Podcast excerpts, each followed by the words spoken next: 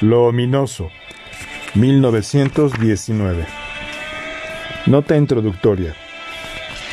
Este trabajo, que se publicó en el otoño de 1919, es mencionado por Freud en una carta a Ferenczi del 12 de mayo de ese año, donde le dice que ha rescatado un antiguo manuscrito del fondo de un cajón y lo está reescribiendo.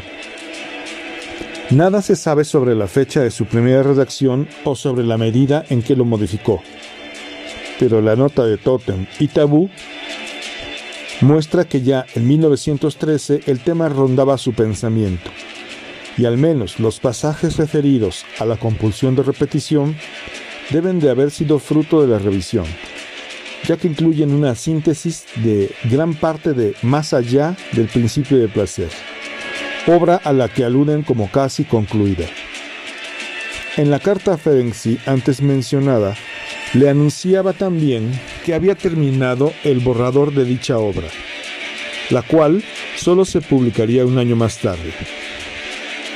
Se hallarán más detalles al respecto en la nota introductoria a ese trabajo. La primera sección del presente escrito plantea con su extensa cita de un diccionario alemán particulares dificultades al traductor. Esperamos que los lectores no se dejen desalentar por este obstáculo inicial, ya que el artículo rebosa de un interesante y significativo contenido, y va mucho más allá de las meras disquisiciones lingüísticas. James Strachey. Primera parte. Es muy raro que el psicoanalista se sienta proclive a indagaciones estéticas. Por más que a la estética no se la circunscriba a la ciencia de lo bello, sino que se la designe como doctrina de las cualidades de nuestro sentir. El psicoanalista trabaja en otros estratos de la vida anímica, y tiene poco que ver con esas mociones de sentimiento amortiguadas, de meta inhibida, tributarias de muchísimas constelaciones concomitantes, que constituyen casi siempre el material de la estética. Sin embargo, aquí y allí sucede que deba interesarse por un ámbito determinado de la estética, pero en tal caso suele tratarse de uno marginal, descuidado por la bibliografía especializada en la materia. Uno de ellos es el de lo ominoso. No hay duda de que pertenece al orden de lo terrorífico, de lo que excita angustia y horror. Y es igualmente cierto que esta palabra no siempre se usa en un sentido que se pueda definir de manera tajante. Pero es lícito esperar que una palabra, concepto, particular contenga un núcleo que justifique su empleo uno querría conocer ese núcleo que acaso permita diferenciar algo ominoso dentro de lo angustioso. Ahora bien, sobre esto hallamos poco y nada en las prolijas exposiciones de la estética, que en general prefieren ocuparse de las variedades del sentimiento ante lo bello, grandioso, atractivo, vale decir, positivo, de sus condiciones y los asuntos que lo provocan y no de lo contrastante, repulsivo, penoso. Del lado de la bibliografía médico-psicológica, solo conozco el trabajo de E. Jensch, rico, pero no exhaustivo. Por lo demás, debo confesar que por razones fáciles de colegir, propias de esta época, para este pequeño ensayo no he examinado a fondo la bibliografía, en particular la de lengua extranjera, y por eso no sustento ante el lector ninguna pretensión de prioridad. Jensch destaca con pleno derecho como una dificultad para el estudio del ominoso que diferentes personas muestran muy diversos grados de sensibilidad ante esta cualidad del sentimiento. Y en verdad, el autor de este nuevo ensayo tiene que revelar su particular embotamiento en esta materia donde lo indicado sería poseer una mayor agudeza sensitiva. Hace ya largo tiempo que no vivencia ni tiene noticia de nada que le provocase la impresión del ominoso. Y por eso se ve precisado ante todo a meterse dentro de este sentimiento, a despertar su posibilidad dentro de sí. Por cierto que también en muchos otros ámbitos de la estética hay grandes dificultades de esta índole, mas no por ello desesperaremos de encontrar casos en que ese discutible carácter sea aceptado sin vacilar por la mayoría. Pueden entonces emprenderse dos caminos pesquisar el significado que el desarrollo de la lengua sedimentó en la palabra ominoso o agrupar todo aquello que en personas y cosas, impresiones sensoriales, vivencias y situaciones despierta en nosotros el sentimiento del ominoso, dilucidando el carácter escondido del ominoso a partir de algo común a todos los casos. Revelaré desde ya que ambos caminos llevan al mismo resultado. Lo ominoso es aquella variedad de lo terrorífico que se remonta a lo consabido de antiguo, a lo familiar desde hace largo tiempo.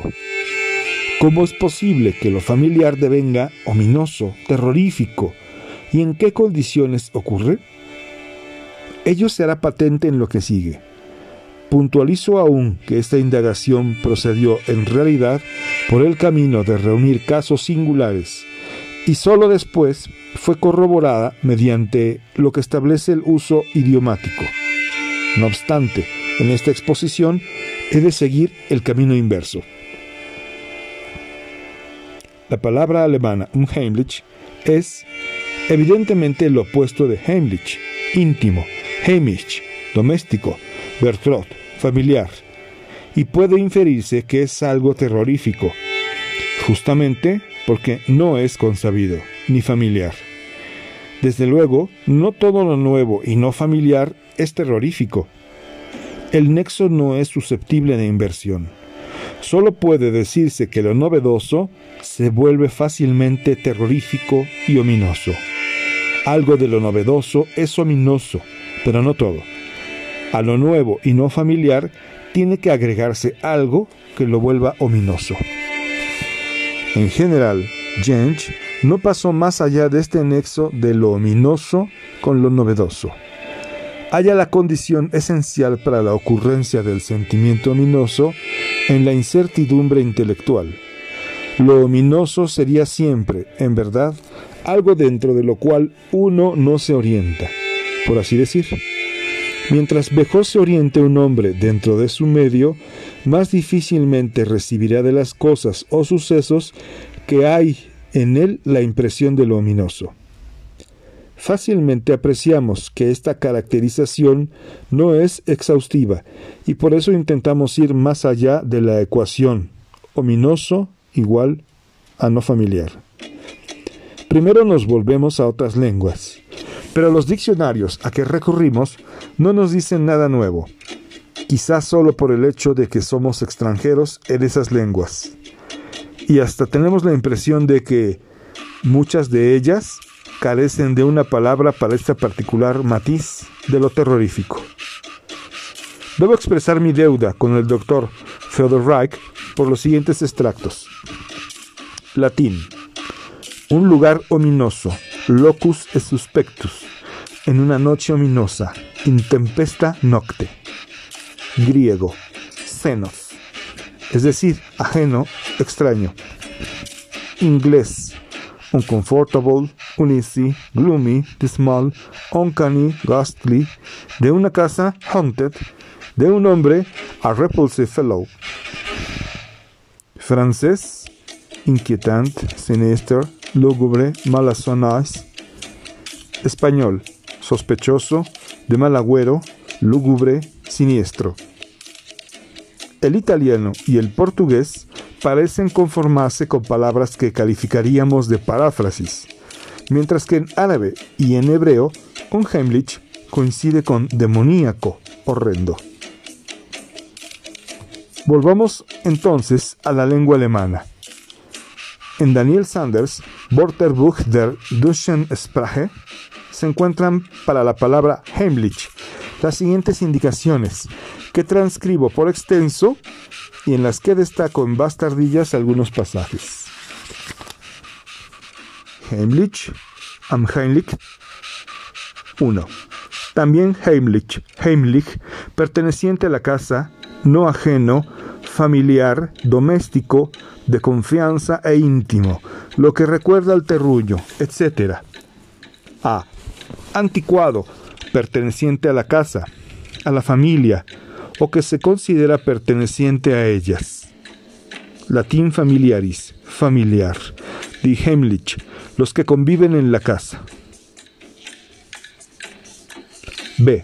De animales doméstico, que se acerca confiadamente al hombre, por oposición a salvaje. Por ejemplo, animales que no son salvajes ni Heimlich, etc. Animales salvajes, cuando se los cría Heimlich y acostumbrados a la gente. Si estos animalitos son criados con los hombres desde pequeños, se vuelven totalmente Heimlich, amistosos, etc. Entonces, también, el cordero es así, Heimlich, y come de mi mano. Pero la cigüeña es un pájaro hermoso y Heimlich. C. Confiable, propio de lo entrañable, intimidad del terruño, el bienestar de una satisfacción sosegada, etc una calma placentera y una protección segura, como las que produce la casa, el recito cerrado donde se mora, ¿Sigues sintiéndote Heimlich en la comarca donde los extraños merodean por tus bosques? Ella no se sentía muy Heimlich con él. Por una alta senda umbría, Heimlich, siguiendo el torrente rumoroso que puebla el bosque de susurros destruida la Heimlichkeit del terreno entrañable. No fue fácil hallar un lugarcito tan familiar y Heimlich. Lo imaginábamos tan cómodo, amable, apacible y Heimlich. Inquieta Heimlichkeit, rodeado de cerradas paredes. Un ama de casa diligente que con muy poco sabe crear una Heimlichkeit, calor hogareño, que contenta. Tanto más Heimlich se le tornó ahora el hombre que apenas un rato antes le parecía tan extraño. Los propietarios protestantes no se sienten Heimlich entre sus súbditos católicos. Cuando todo se vuelve Heimlich y quedo, y solo la paz del crepúsculo atisba en tu selva. Calmo y amable y Heimlich, el mejor sitio que podrían desear para el reposo. Él no se sentía nada Heimlich con eso. También, en compuestos, el lugar era tan apacible, tan solitario, tan umbrío, Heimlich. Las olas se alzaban y morían en la playa, como una canción de cuna, Heimlich, que meciera en sueños. Véase en especial Om Heimlich, sobre todo en autores suavos, suizos, a menudo trisílabo. Juan Heimlich volvió a sentirse Ivo al atardecer de regreso al hogar. Me sentí tan Heimlich en la casa. La cálida habitación, la Heimlich siesta. Esa, esa es la verdadera Heimlich. Sentir el hombre en su corazón, cuán poca cosa es, cuán grande es el Señor. Fueron cobrando confianza y sintiéndose Heimlich entre ellos. La íntima Heimlichkeit en ninguna parte estaré más Heimlich que aquí. Lo que viene de lejanas tierras ciertamente no vive del todo Heimlich, como nativo avecindado con las gentes. La cabaña donde otrora solía descansar entre los suyos, tan Heimlich, tan jubiloso, el guardián de la torre hace sonar Heimlich su cuerno, y su voz invita hospitalaria. Ahí se duerme envuelto en tanta suavidad y calidez, tan maravillosamente Heimlich. Esta acepción debería generalizarse a fin de que la palabra genuina no cayera en desuso a causa de una natural confusión. Los sex son todos Heimlich. ¿Heimlich? ¿Qué entiende usted por Heimlich? pues me ocurre con ellos lo que con un manantial sumergido o un lago desecado. No se puede andarles encima sin tener la impresión de que en cualquier momento podría volver a surgir el agua. Ah, nosotros los llamamos un Heimlich, Ustedes lo llaman Heimlich. Pero ¿en qué le encuentra a usted a esa familia algo de disimulado o sospechoso? D. Especialmente en Silesia, jubiloso, despejado, también se dice del tiempo. 2. Mantener algo clandestino, ocultarlo, para que otros no sepan de ello ni acerca de ello, escondérselo, hacer algo Heimlich, o sea, a espaldas de alguien, sustraer algo Heimlich, encuentros, citas Heimlich, alegrarse Heimlich de la desgracia ajena, suspirar, llorar Heimlich, obrar Heimlich como si uno tuviera algo que ocultar, amor, amorío, pecado, Heimlich, lugares, Heimlich, que la decencia impone ocultar. El Heimlich, gabinete, el excusado. También la silla Heimlich, arrojar en sepulcros o en Heimlichkeiten. Condujo Heimlich las yeguas ante la Omedón, tan sigiloso, Heimlich, astuto y malicioso hacia los amos crueles, como franco, abierto, compasivo y servicial hacia el amigo en apuros. Todavía debes conocer lo Heimlich, que es más santo en mí.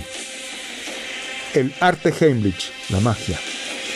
En el momento en que las cosas ya no pueden ventilarse en público, comienzan las maquinaciones Heimlich Libertad es la consigna cuchicheada por los conjurados Heimlich y el grito de batalla de los que se levantaron en pública rebelión. Una acción santa, Heimlich. Tengo razones, raíces que son bien Heimlich. Estoy plantado hondo en este suelo. Mis traiciones, Heimlich si él no lo recibe abierta y escrupulosamente, ¿acaso lo tome Heimlich e inescrupulosamente? Hizo construir telescopios acromáticos Heimlich y secretamente. Desde ahora, quiero que no haya nada Heimlich entre nosotros. Descubrir, revelar, delatar las Heimlichkeiten de alguien, maquinar Heimlichkeiten a mis espaldas, en mi tiempo nos dedicábamos a la Heimlichkeit. Solo la mano del intelecto puede desatar el impotente sortilegio de la Heimlichkeit, del oro escondido. Di dónde lo escondes, en qué sitio de callada Heimlichkeit. Abejas que destiláis el sello de las Heimlichkeiten, la cera de sellar. Instruido en raras Heimlichkeiten, artes de encantamiento. Para los compuestos, nótese en particular el negativo um de sasosegante que provoca horror angustioso. Le pareció umheilig espectral. Las horas temerosas umheilig de la noche. Desde hacía tiempo tenía la sensación de algo umheilig y aún horroroso en mi ánimo. Ahora empieza a volvérseme unheimlich. Siente un horror unheimlich Unheimlich y tieso como una estatua. La Unheimlich niebla que vela la cima de los montes. Estos pálidos jóvenes son Unheimlich y traman Dios sabe qué maldades. Se llama Unheimlich a todo lo que estando destinado a permanecer en el secreto, en lo oculto, ha salido a la luz. Schelling. Velar lo divino, rodearlo de una cierta Unheimlichkeit, es inusual un Heinrich como opuesto al sentido. De esta larga cita, lo más interesante para nosotros es que la palabrita Heimlich, entre los múltiples matices de su significado, muestra también uno en que coincide con su opuesto Unheimlich. Por consiguiente, lo Heimlich deviene Unheimlich. Nosotros lo llamamos un Heimlich. Ustedes los llaman Heimlich. En general, quedamos advertidos de que esta palabra Heimlich no es unívoca, sino que pertenece a dos círculos de representaciones que, sin ser opuestos, son ajenos entre sí, el de lo familiar y agradable, y el de lo clandestino, lo que se mantiene oculto. También nos enteramos de que Heimlich es usual como opuesto del primer significado únicamente, no del segundo. Sanders no nos dice nada acerca de un posible vínculo genético entre esos dos significados. En cambio, tomamos nota de una observación de Schelling, quien anuncia acerca del concepto de lo unheimlich algo enteramente nuevo e imprevisto. Nos dice que unheimlich es todo lo que estando destinado a permanecer en secreto, en lo oculto, ha salido a la luz. Parte de las dudas así suscitadas se nos esclarecen mediante las indicaciones del diccionario de los hermanos Grimm. Leemos.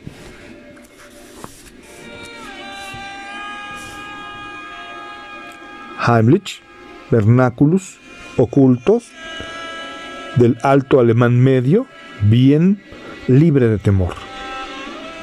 Heimlich es también el sitio libre de fantasmas, familiar, amistoso, confiable.